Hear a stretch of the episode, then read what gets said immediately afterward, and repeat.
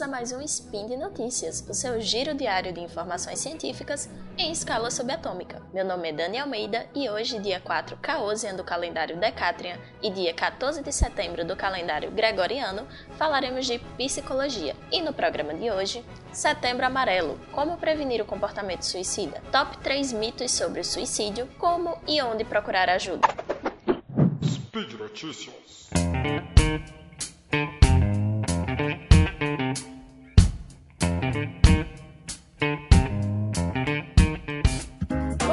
Então, para começar, vamos falar um pouquinho por que é que o mês de setembro tem cor. É, a campanha do Setembro Amarelo teve início no Brasil em 2015 por iniciativa do Centro de Valorização à Vida, o CVV, em conjunto com o Conselho Federal de Medicina e a Associação Brasileira de Psiquiatria. É, a Associação Internacional para a Prevenção do Suicídio ela estimula a divulgação da causa em todo o mundo no dia 10 de setembro, que foi escolhido como Dia Internacional de Prevenção ao Suicídio. E aí, durante todo o mês de setembro, são realizadas ações para sensibilizar a população e os profissionais, principalmente os da saúde mental, fazendo entender que a questão do suicídio é, é, um, é algo relacionado à saúde pública, né? Uma queixa relacionada à saúde pública. E os números, eles são bem alarmantes. A OMS fez um, um compilado né, de dados e aí as estimativas mais recentes que a gente tem são de 2016 onde foram contabilizados uma taxa de 6,5 suicídios a cada 100 mil habitantes aqui no Brasil. E aí, em termos epidemiológicos, né, os homens apresentam uma taxa três vezes maior do que a, das mulheres. Né? Os homens apresentam uma taxa de 10 suicídios a cada 100 mil habitantes, enquanto as mulheres apresentam uma taxa de 3,1. E aí, esses números eles podem ser ainda maiores em razão de casos subnotificados, é, como atropelamentos, afogamentos e outros que muitas vezes são quantificados como acidentes na verdade foram tentativas. É, com relação aos fatores de risco, a ABP, que é a Associação Brasileira de Psiquiatria, aponta dois fatores principais. Uma tentativa prévia, então pacientes que já tentaram, eles têm cinco vezes mais chance de tentar novamente, e a presença de algum transtorno mental. Porém, ainda existem fatores de risco secundários, que são o histórico de tentativas ou de suicídio na família, o abuso de álcool e de outras drogas, a presença de doenças crônicas não psiquiátricas ou de condições clínicas incapacitantes, abusos sofridos na infância ou adolescência e isolamento social. Porém, mesmo sendo esse fenômeno tão complexo e multideterminado, é sim possível prevenir o suicídio, e por isso que existem iniciativas como o Setembro Amarelo.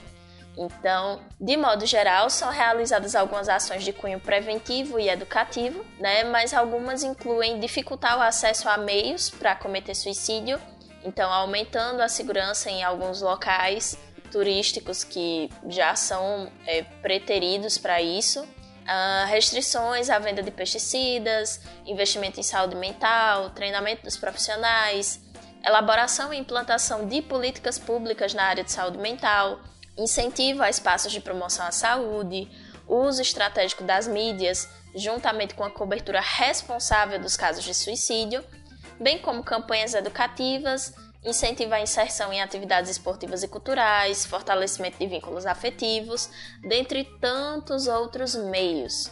Então, é, isso mostra a importância de uma rede de apoio, né, de uma rede de fortalecimento de vínculos e de ter dispositivos que essa pessoa possa acionar em momentos de crise. Bom, é, geralmente questões relacionadas à saúde mental elas são cercadas de mitos e de tabus. Com relação ao suicídio, não seria diferente. Então, eu trouxe aqui o top 3 mitos sobre o suicídio, que é aquele top 3 que eu, enquanto estudante de psicologia, já do finalzinho da graduação, ouço bastante as pessoas comentarem e perguntarem ter, e terem bastante dúvida com relação a, a isso. Vamos lá. Item 1. Pessoas que falam sobre ideações suicidas estão querendo chamar a atenção e não farão mal a si mesmas.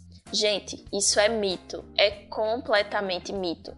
As pessoas que falam que têm ideações suicidas, elas estão sofrendo e elas precisam de ajuda. Então, muitas vezes são dados sinais em redes sociais, em conversa com os amigos. Às vezes a pessoa muda o comportamento de forma geral, então era uma pessoa muito extrovertida e era uma pessoa muito expansiva e de repente vai ficando, de repente não, né? Aos poucos vai ficando mais retraído, vai ficando mais calado, mais isolado. Só que assim, esses sinais não são regra. Porque nem todo mundo emite sinais evidentes e nem todo mundo que tem ideação suicida diz que tem ideação suicida. Então, conversar é fundamental. Percebeu alguma coisa estranha em alguém, alguma coisa diferente? Notou uma mudança grande de comportamento em um amigo ou familiar? Pergunta o que está acontecendo, né? Se coloca à disposição para ouvir o sofrimento da pessoa. Mas aí tem um ponto muito importante. Caso essa pessoa manifeste para você que ela está é, tendo ideações suicidas ou que está é, tendo pensamentos depressivos, é importante que você auxilie essa pessoa a buscar ajuda profissional adequada. Então, você auxilie essa pessoa a procurar um psicólogo, a procurar um psiquiatra. Mas ao mesmo tempo, você pode sim acolher o sofrimento dessa pessoa, sempre lembrando de que a conversa com um amigo não substitui de forma alguma a psicoterapia. Então, e tenha cuidado na hora que você for acolher esse sofrimento, porque nem sempre você está preparado para ouvir o que aquela pessoa tem para te dizer. Então, você, é, a gente quando faz a faculdade de psicologia, né, quando está no curso de psicologia, a gente é treinado para ter um tipo de escuta diferente, para ter um tipo de escuta diferenciado, uma escuta empática, uma escuta que não julgue e uma escuta que a gente chama de escuta qualificada. A gente estuda para trabalhar esses métodos de escuta. É diferente de uma conversa com um amigo, por exemplo, que você vai lá, você vai ouvir, mas são, são outros fatores. Não é uma conversa com um profissional até porque o psicólogo ele não conversa, o psicólogo ele atende. Existe uma diferença aí. Então, é, pessoas que falam sobre ideação suicida não estão querendo chamar atenção e elas podem sim fazer mal a elas mesmas. Então, auxilie essas pessoas a buscarem ajuda. Item 2. Ideação suicida ou tentativas somente acontecem com quem tem algum tipo de transtorno mental. E isso é mito também. Qualquer pessoa pode ter ideações suicidas ao longo da vida e isso é comum. É, Estima-se que uma pessoa vai ter ao longo da vida dois ou três episódios de ideação suicida. Porém, esse índice ele é maior em pessoas que têm algum tipo de transtorno mental, principalmente quando não estão em tratamento. Então, a prevalência de ideação suicida ou de tentativas é maior em pessoas com histórico de transtorno mental Porém, pessoas sem transtorno mental também podem apresentar ideação suicida ao longo da vida. E sofrimento é sofrimento. Então, tá sofrendo? Procura ajuda. Item 3. Falar sobre suicídio pode induzir alguém a tentar. Por isso, não se deve conversar sobre o assunto e nem retratá-lo na mídia. Mito, mito, mito. A ideação suicida não é uma coisa unifatorial. Não é aconteceu tal coisa e a pessoa começou a ter ideação suicida. Não é. É um conjunto de muitos fatores que confluem para isso. Então, falar sobre o assunto não vai incentivar ninguém a praticar, né, a, a cometer. Mas existe um manual elaborado pela, pela OMS que faz parte do programa de prevenção ao suicídio e que ele se destina a orientar profissionais da mídia em como retratar esse fenômeno. A preocupação principal desse manual é de não fornecer um passo a passo dos métodos, né, tendo em vista que algumas pesquisas mostram que a cobertura midiática ela influencia mais nos métodos utilizados do que na frequência. Então, é importante que a cobertura sensacionalista também seja evitada, né, devendo enfatizar os meios de buscar ajuda profissional e levar em consideração também o impacto na vida dos familiares, né? Porque existe uma vida ali, existe uma família, existe uma, uma rede de vínculos com estas pessoas. Por fim, como e onde procurar ajuda? De modo geral, você pode procurar a unidade básica de saúde do seu bairro, né? E procurar o seu agente de saúde, seu agente comunitário de saúde, dizendo que precisa de atendimento psicológico e aí eles vão acionar os serviços. Algumas equipes de saúde da família têm psicólogo outras equipes não têm e quem faz o atendimento de psicologia é o pessoal do núcleo ampliado de o núcleo ampliado de saúde da família, que é o NASF, mas você pode acionar a unidade básica de saúde e a partir de lá eles te dão os direcionamentos e encaminhamentos.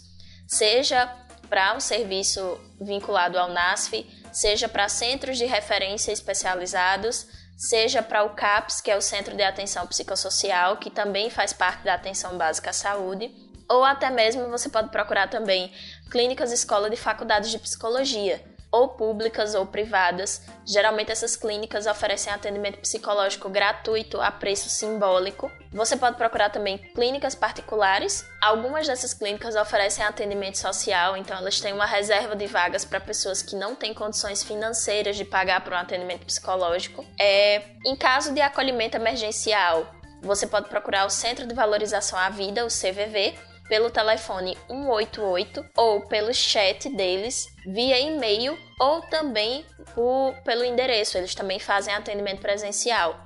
E aí o CVV é composto de voluntários, certo? Que fazem essa escuta em momentos principalmente de crise. É, existe também o Cavida, que é o Centro de Promoção de Saúde, Educação e Amor à Vida, que é uma ONG de caráter socioeducativo que funciona em Maceió, que faz um serviço de apoio psicossocial à família e à população de modo geral. Então, eles têm atendimento individual, têm grupos, têm atendimento aos familiares. Então, existem muitas opções pelas quais você pode buscar ajuda. O link do CVV vai estar tá, vai tá na postagem, certo? Para vocês acessarem. E qualquer dúvida, vocês podem também me procurar nas redes sociais que eu posso dar um direcionamento, posso tentar ver um profissional nesse sentido para que você seja encaminhado para um serviço de psicologia. E por hoje é só. Lembrando que todos os links e assuntos comentados vão estar aqui no post, né? Acesse lá, deixa o seu comentário, seu elogio, sua crítica, sua declaração de amor, sua dúvida, e lembrando que esse podcast só é possível acontecer por conta do seu apoio no patronato do SciCast, seja no Patreon, no Padrim ou no PicPay. Comam vegetais, compartilhem memes e façam amigos. Um cheiro e até amanhã!